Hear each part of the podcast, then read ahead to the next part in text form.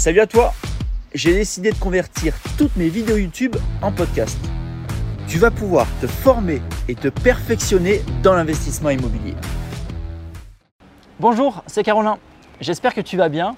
Aujourd'hui dans cette vidéo, je vais te parler de la VFA, vente en l'état futur d'achèvement. Qu'est-ce que la VFA La VFA est une pratique couramment utilisée par les promoteurs immobiliers qui leur permettent de revendre un bien avant que celui-ci soit rénové ou même avant, dans certains cas, que celui-ci soit construit. Comment ça fonctionne? Je te prends un exemple. Tu es promoteur immobilier, tu achètes un terrain, et eh bien il est possible, avant même de construire quoi que ce soit sur ce terrain, de déjà revendre des appartements. Pour ça, tu dois faire donc une VFA. Comment ça fonctionne? Lors d'une VFA, tu ne signes pas un compromis de vente ou d'achat et ensuite les actes authentiques. Tu signes ce qu'on appelle un contrat de réservation. Le contrat de réservation reprend, on va dire, les mêmes modalités qu'un compromis d'achat. Donc tu dois avoir le prix du bien, le descriptif du bien. Est-ce que c'est un deux pièces? Est-ce que c'est un studio? Est-ce que c'est un trois pièces? La surface du bien en loi Carrez. Le descriptif des matériaux qui seront utilisés pour ton bien, ainsi que le descriptif des matériaux qui seront utilisés pour le projet dans sa globalité. Pour ce qui est du prix, tu dois premièrement demander un dépôt de garantie sous certaines conditions. C'est-à-dire que si tu es promoteur immobilier, tu as le droit d'exiger à ton acquéreur de te déposer un dépôt de garantie de 5% du montant du prix total du bien que tu achètes si ton projet est terminé dans les 12 mois, soit dans un délai de 1 an. Ce dépôt de garantie viendra diminuer à 2% maximum si ton projet immobilier se termine dans un délai de 2 ans. Et ce dépôt de garantie sera nul si ton projet immobilier dure plus de deux ans. C'est-à-dire que si demain tu es promoteur immobilier, un client souhaite t'acheter un appartement dans ton futur projet, tu sais que ton projet va te durer trois ans, tu ne pourras pas lui demander de dépôt de garantie. Concernant maintenant les modalités de paiement, il est possible d'échelonner les paiements lors de ta construction. Alors si tu es acquéreur, ne t'inquiète pas, ton acquéreur fait un crédit à la banque et c'est la banque qui verse directement au promoteur les versements demandés. Comment ça fonctionne? Tu as un premier versement qui peut être demandé de 35% du montant total du prix de ton acquisition lorsque les fondations sont terminées. Un deuxième versement à faire de 70% cette fois-ci lorsque l'immeuble est hors d'eau.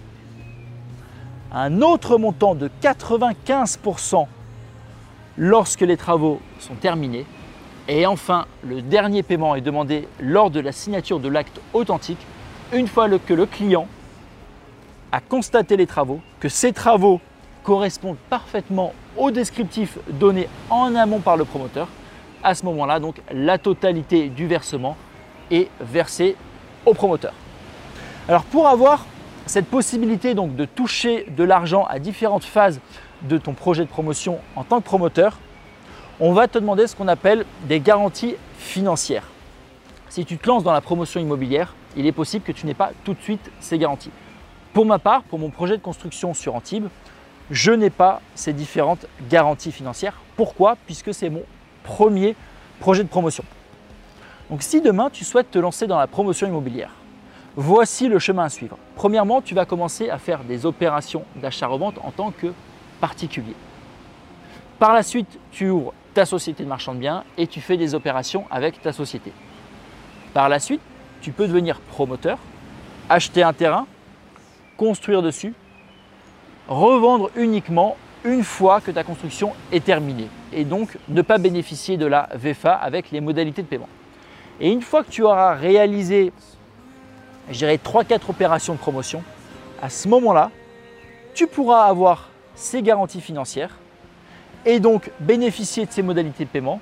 Et là, ce qui est génial, c'est que tu prends une option sur un terrain ou tu achètes un terrain, tu revends par exemple 50% des appartements, ça te permet de financer ton projet. Et tu n'as même plus forcément besoin de l'aide de la banque. Seulement, il te faudra des garanties financières et au-delà de tout ça, il te faudra des connaissances et de l'expérience. Il est même totalement impensable de commencer par faire des VFA alors que tu n'as pas l'expérience requise. Moi, de mon côté, je ne les ai pas demandés tout simplement parce que je ne maîtrise pas à 100% mon projet de promotion. En toute humilité, c'est mon premier si gros projet. Donc je vais apprendre, je vais commettre certaines erreurs. Le projet va certainement prendre plus de temps que prévu, il va forcément y avoir des imprévus et je préfère me sécuriser, attendre que tout soit terminé et ensuite revendre appartement par appartement. J'espère que cette vidéo t'a plu. Si tu souhaites en savoir plus sur l'investissement immobilier, si tu souhaites réaliser des opérations rentables, sache qu'en ce moment, tous les jeudis, j'organise un séminaire 100% en ligne, gratuit, dans lequel je t'explique tout le détail de mes opérations, comment réaliser une opération rentable et comment devenir marchand bien immobilier. Pour ça, tu as simplement à cliquer sur le lien ci-dessous et on se retrouve ce jeudi lors de ce séminaire. En attendant, je te souhaite une excellente journée, je te retrouve la semaine prochaine et je te laisse avec ce cadre magnifique.